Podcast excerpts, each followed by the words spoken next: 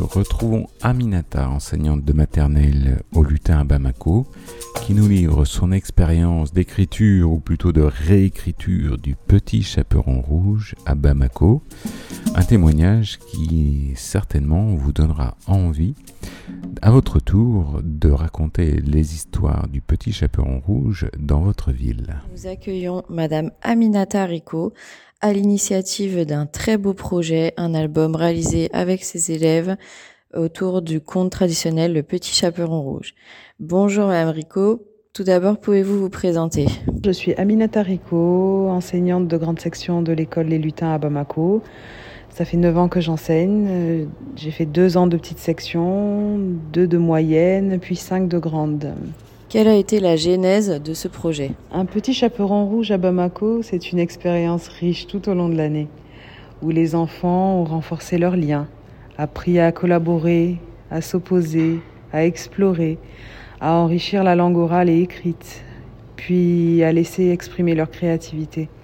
Comme pour d'autres contes, nous avons comparé les versions et nous sommes partis de la version traditionnelle de Charles Perrault, sans le chasseur, puis celle des frères Grimm avec un chasseur. Nous avons ensuite mis en réseau, avec notamment le petit chaperon rouge de Jean Clavry et Mademoiselle Sauf qui peut de Philippe Corentin. Une parodie très appréciée des enfants. Les élèves ont été au cœur de la réalisation de cet album. Pouvez-vous nous en expliquer les étapes? Comment cela s'est-il déroulé concrètement en classe? Oui, exactement Elsa.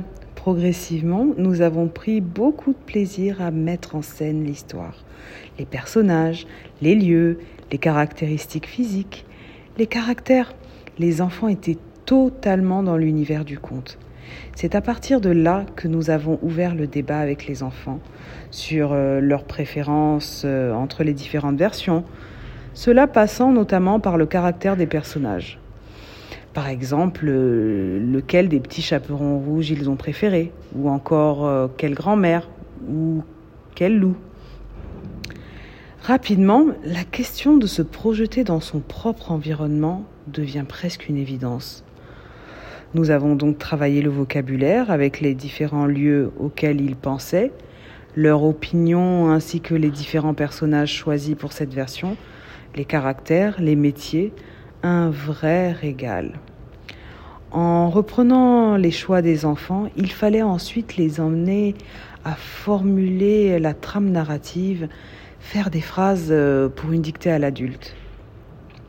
Puis, après correction de tout ça, les enfants ont saisi la plupart des phrases à l'ordinateur, puis écrit certains mots en cursive.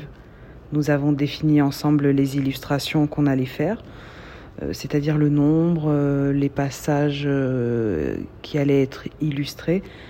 Puis, avec la participation d'une autre classe de grande section, nous avons fait les pages d'illustration sur de grandes feuilles type A2. Pour finir, tout ce travail a été pris en photo, relié pour faire le livre numérique et zoup envoie à l'imprimeur. Pouvez-vous nous exposer les dispositifs d'enseignement que vous avez choisis pour mettre en place le projet? Est-ce que euh, les choses se sont dans un premier temps déroulées en classe entière, puis par demi-groupe? Est-ce qu'éventuellement d'autres classes ont été sollicitées euh, pour euh, lire l'album?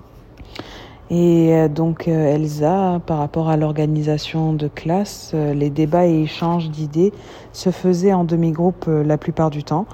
Les séances d'écriture, que ce soit sur les ordinateurs ou manuscrites, en cursive, se faisaient en binôme, euh, avec un enfant qui épelle et l'autre qui écrit. Enfin, les illustrations par groupe de six. Il me semble que vous avez intégré des éléments de la culture locale malienne au sein de ce conte. Pouvez-vous nous citer quelques exemples? Alors du début à la fin de cette histoire, la culture malienne est omniprésente. On a une petite fille qui amène un petit déjeuner local à sa grand-mère, le ngomi. Ce sont des galettes de riz typiquement du Mali, ainsi que le bissap qui est une boisson à base d'hibiscus. Euh, cette même petite fille qui admire sa maman et qui a comme critère de beauté et de coquetterie le foulard et une grand-mère qui menace le loup avec la chicotte traditionnelle qui s'appelle le boussin et qui représente plus une blague, ce que toute personne ayant grandi à Bamako connaît sûrement. Nous avons aussi mis en avant la culture avec une maison en banco. C'est une technique traditionnelle d'architecture. Euh, C'était un projet d'une classe de grande section que nous avons utilisé pour faire euh, la maison de la grand-mère.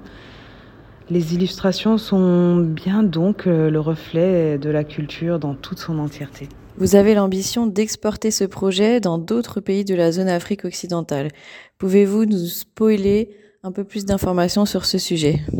Effectivement, ce serait fantastique quand même de partager ce projet avec d'autres pays de la zone pour un petit chaperon rouge de Dakar ou de Ouagadougou. Lors d'un stage en commun, certains collègues euh, ont vraiment accroché, donc je garde l'espoir d'entendre parler des aventures du loup qui rêve d'autres horizons en séjour à Dakar, entre autres.